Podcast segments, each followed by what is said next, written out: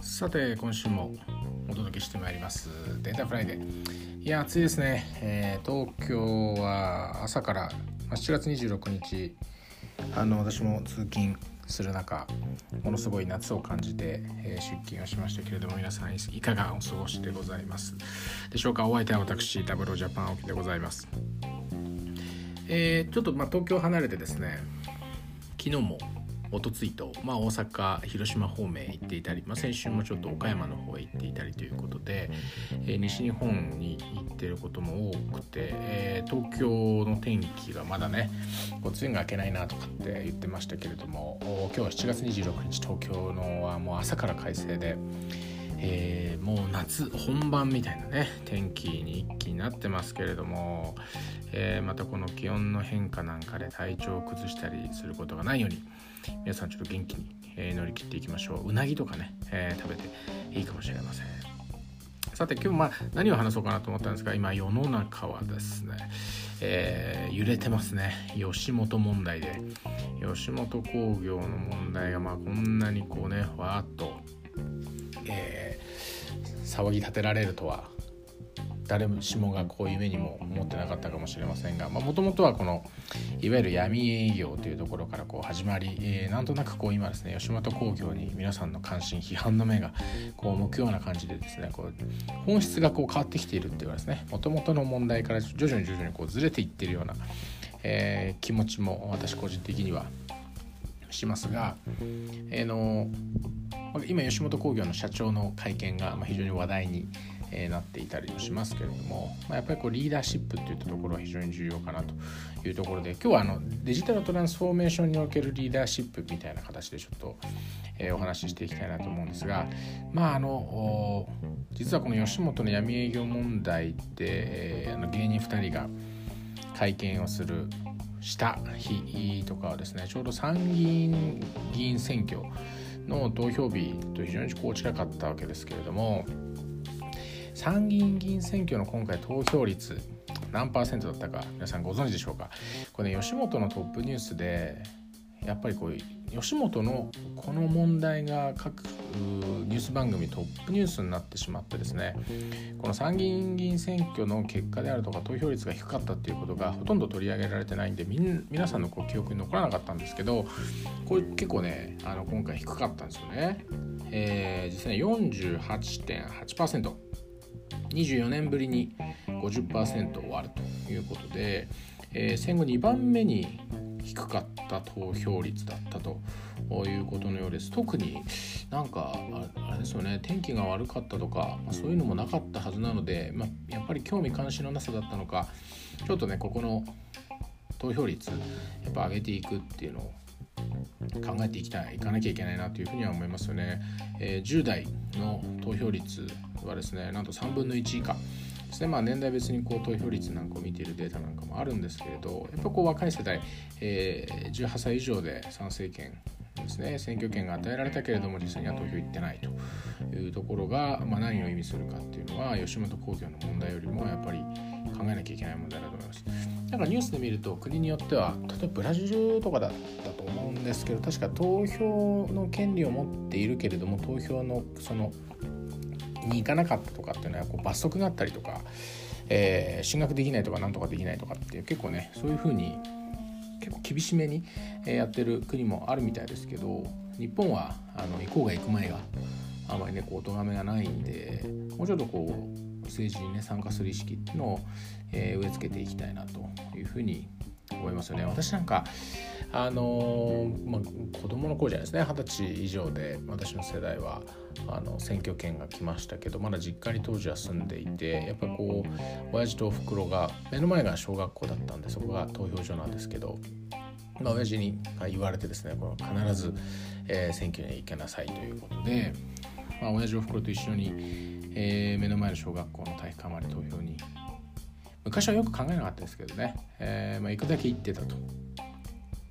いうような感じでしたが、まあ、ちょっとね参政権、え、18歳19歳にも付与されていますが非常に低いということなんで、まあ、30%ちょっとぐらいしか投票しないもったいないですね、えー、ぜひ皆さんの周りでですね投票してないという方がいたら、えー、投票次回はね、えー、投票をするように、まあ、みんなでこう投票しに行こうというような動きが出てくるといいかなとは思います。で、まあ、吉本の問題でいろいろこう垣間見えたこうリーダーシップですね。企業のリーダーシップとしてはどうあるべきかとかですね。あの,、まあ、あの会見の吉本の社長の会見がちょっとねその、まあ、グダグダだったとかこう何を言ってるか分かんなかったとか。いろんなご批判、えー、皆さんの中にも考えられていることとかねあの肯定あの、まあ、そもそもね表に出る人じゃないんでまあ大体社長どこの社長が喋ってもあんなもんでしょうっていう考え方もあるでしょうし、えーまあ、当然芸人さんが喋った方があこうドラマティックにね、えー、臨場感を持ってこう伝えられるところもあって。まあ、そこと比較されてしまうっていうのは非常にかわいそうだなというふうには思いますがやっぱこうリーダーシップって重要ですよね。えー、企業をまあ、あるべき方向に引っ張っていくうんあるいはそこの道筋を示していくっていうのはリーダーシップがやるべきことということで非常に重要かなと。でこれをですね、えー、デジタルトランスフォーメーション、まあ、最近流行ってますけれどもこういったところに置き換えていくとやっぱり、えー、デジタルトランスフォーメーションも、まあ、現場から現場の主導で始まっていくっていうこともあるんでしょうけれどこうエグゼクティブ、まあ、経営に近い皆さんの理解とスポンサーシップがないと、えー、進まないだろうなというところです、まあ、そんな意味においては、えー、実は最近タブローがブループリントというものを発表しています、えー、皆さんの中にこのブループリントというのをまあ、ホームページで全部公開されているんですが、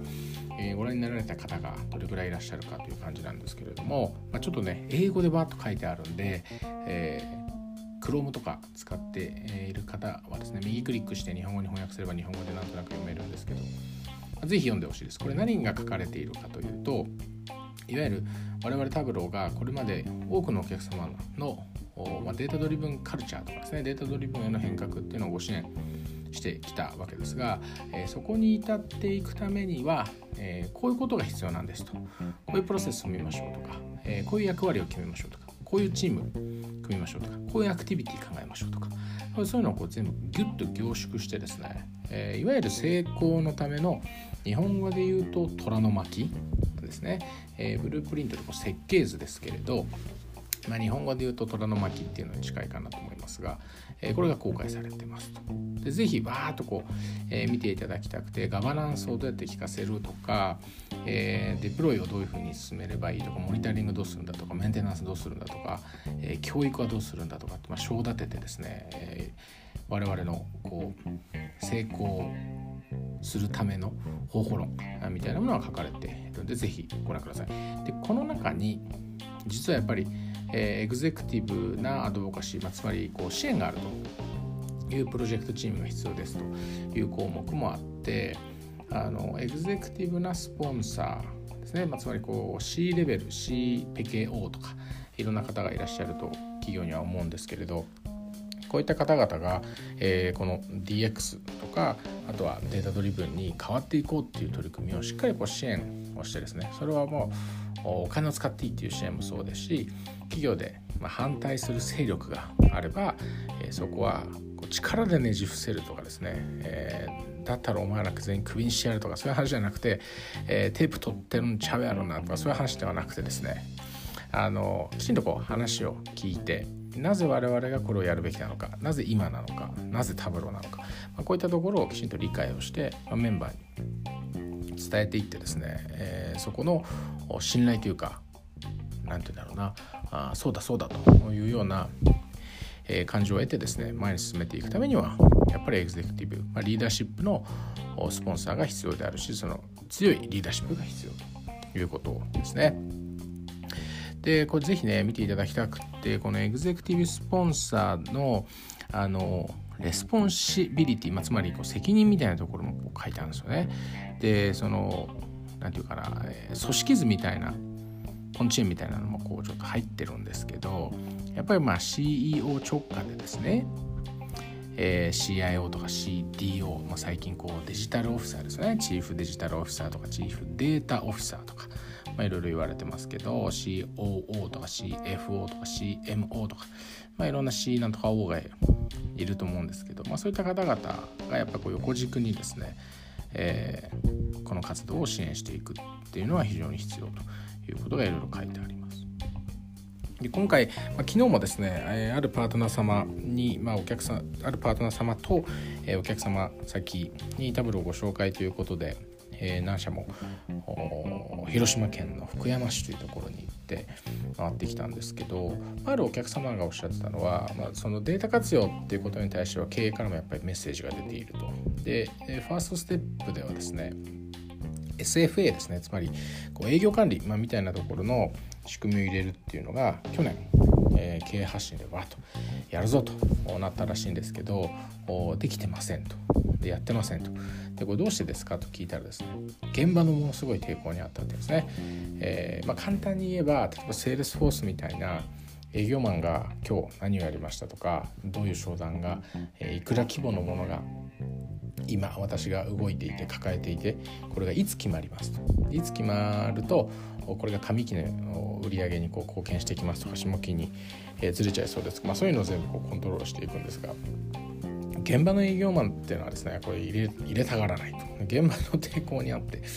あの始まってないということでいや上がやれって言っても現場の抵抗があって進まないもんなんですねということでお話はしてきたんですがやっぱこう現場の理解も一方で必要ですよね。えー、今回のまあ吉本の構造に見るですね上がわーっと言って、えー、経営がやれみたいな感じで言ってもですねやっぱこう下は反発しちゃうんでやっぱそこはリーダーシップの見せどころですね単にやれというだけではなくて、えー、なぜこうなのか、えー、なぜ今なのか、まあ、さっきも言いましたけど、まあ、そこをきちんとこうコミュニケーション取れて、えー、現場レベルの皆さんの理解が得られているっていうのもまあ非常に重要なんだなっていうのはなんかこの吉本芸人との対立構造を見ていてですね、えー、まあ、思った次第ですよね。なので、まあ、現場サイドで、えー、こう問題が浮き彫りになっていて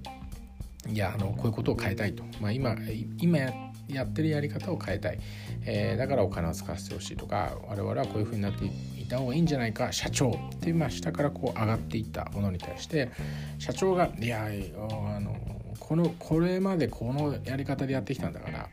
いいんだと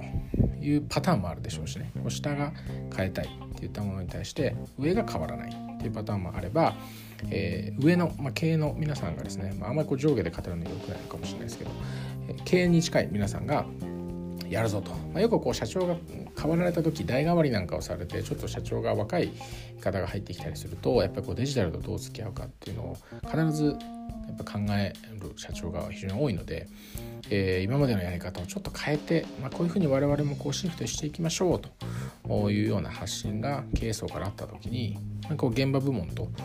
このコンセンサスが得られない形でですねこう進めてしまうと現場部門は何で今までこれでやってきてうまくいってるのにこう変えなきゃいけないんだとかですね、え、また新しいことを覚えるとかですね今までやれ慣れてきたやり方を変えるっていうのはストレスなんですよね。なので、えー、そのパターンでもうまくいかないということで この、え、多分ループリントの中にもきっと書いてあると思うんですがやっぱりこう上の皆様、まあ、経営に近い皆様のスポンサーシップかつ、実動部隊としてはやっぱり現場に近い皆さんが動かれるので、まあ、そういうこう上から下までで左から右までっていうかですねこう横に、えー、ズブッとこう刺したような、えー、横断組織で進めていきましょうというのが、まあ、ポイントになるのかなと思っています。まあ、時にですねあの えー、福山に行ってきたって話をしたんですけどそういえばあの福山福山市っていうのは私今回初めて降りたんですけどね。あのどこにあるかって皆さん分かり分かりますかっつったらあのあっちの中国地方に住んでいる方々は当然ご理解があるんでしょうけど簡単に言うと東海道新幹線に乗って東京から、えー、博多へ向かっていくとすると岡山と広島の間にあるんですね。岡山と広島の間にあるのが福山。で、えー、福山は広島県と。でこの間初めて降りました。で初めて降りて気づいたんですけど友の浦って皆さん行ったことがあったり聞いたことがあったり多分友の浦ってググってですね写真を見るとああここかっつってあのなんかこうよく何て言うんだろうなドラマとか映画とかに出てくるんで、えー、あここねっていうのあるかもしれません。なんか聞くとこによるとあのポニョ。ポニョポニョポニョですね。ポニョポニョポニョでおなじみのトッポニョの舞台になったとかあモデルになったとか、えー、言われてるみたいですけどなんかこう綺麗なねこう裏なんでまあ本当に海の近くでこう灯籠みたいなのがポンとこう立っていて、えー、非常にこう風光明媚っていう感じですがこれがあのいわゆる福山の推し福山推しが推しているところだと、えー、いうことを聞きました、まあ、今回あの当然仕事で行ってですね友の浦の方までは行けなかったんですけど、えー、一つまあお客様はあの造船なんかやられているお客様もいらっしゃったので海の近くまでは行ったんですが友の浦には行くことができませんでした。あとはあの福山の駅前にはですね福山城ってのが立ってて、えー、私が泊まったホテルの窓からもですねお城が見えていると。いう感じでしたね。でも Google で福山ってやるとやっぱり福山雅治が出てきちゃうんだな。これ福山城で検索すると本当にあの福山城の目の前に福山駅っていうのがあるんでよくこんな近くに駅を作れたなって、えー、思いながら、えーと、夜のライトアップされた福山城ホテルから見ていたんですが福山城って日本名城百名城か。百名城。のうちの一つだそうですね。これ日本百名城っていうけど日本にキャッスルっていうかお城いくつなんですかねこれ、ね、102とかしかなかったら100名城ってほとんどじゃないかってことになるわけですけど、まあ、福山城はいずれにしてもですね100名城、えー、広島県福山市、え、1622年にできたみたいです。築城主は水野勝成っていうのかな、えー、あんまりねこう聞いたことないですけど、まあ、綺麗な形で本当に残ってるんです。これ再建かどうかは分かんないんですが、えー、ぜひ行っていただきたいなと思います。あとそうそうそうそう思い出したのは 東京にですね広島のアンテナショップあるんですよ。でこの間の、テレビで紹介されてえー、まあ非常にこう人気がついたのがこの八作大福ってやつなんですよね。でこの八作大福ってのは銀座の広島ブランドショップってとこに行くと今日の分売り切れましたっていうあのポスターっていうか張り紙が大体出てるんですけどあの福山から帰りの新幹線乗る時普通になんか売ってましたね大量に。でね2個買ってあの私用と私の妻用に2個買って帰ってきて食べたんですけどまあ美味しかったですがあでもちょっとあれですね銀座のアンテナショップで売ってる八作大福と福山駅で私が買った八作大福ってなんかちょっと違うんだな。あのあれがあの何て言うんですかラッピングっていうかパッケージが。なんか銀座のやつは可愛らしい絵が描いてあるな。女の子の八作の女の子みたいな絵が描いてありますけど私が福山駅で買ったのはなんとかどうっつってあの普通に和菓子のやつだったんでもう美味しかったですよね。広島駅で「あこれって銀座のやつで売り切れのやつじゃないですか」って売り場のおばさんに一生懸命私説明したんですけど「うんこれ広島じゃなくてあの因島の」っつってですね、えー、なかなか話が噛み合わなかったんですけど、まあ、普通に売ってましたね。美味しかったです美味しかった。なんで、まあ、銀座のアンテナショップで買えないっていう方はぜひ福山広島行っていただいてあの買えますよ。すぐ。まあそりゃそうかって感じですね。行けないから銀座で買うんだって話ですよね。あこれね。あ美味しそうだな。まあ、ということでですね、まあ、いろいろ話が発散しましたが、まあ、来週もちょっと私、えー、広島へ行く予定でございまして、えー、広島カープファンではありませんが広島カープもですねなんか連敗が続いていたと思ったら、えー、破竹の何連勝かで一気に借金返上みたいな、え、そういう形になってますけれども ま今日また話を元に戻しますとですね、えま、世間は吉本興業の話題で持ちきると。あの吉本興業に見る、えーこうまあ、吉本興業ってま一般の企業とはねちょっと違うのかなとは思いますけどいわゆる経営陣と、まあ、そこで働くメンバー現場部門との意識の乖離っていうのがあれでこう木彫りになったところありましたね。えー、でそれに埋もれてしまってこう参院選の投票率が低いなんてのはこうニュースにならなかったっていうのはとても残念、まあ、これは個人的な感想です。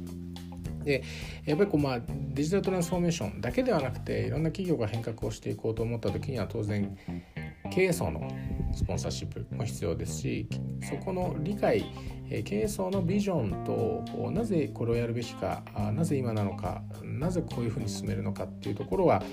現場部門とのやっぱり相互理解が必要であって、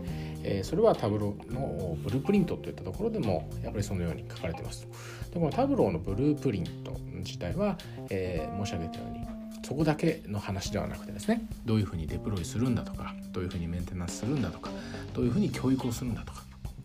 そういったところも全てこう網羅的にこれまでタブローがやってきた、えー、失敗成功いろんな体験の中枢をこうエキスをギュッと絞ってですね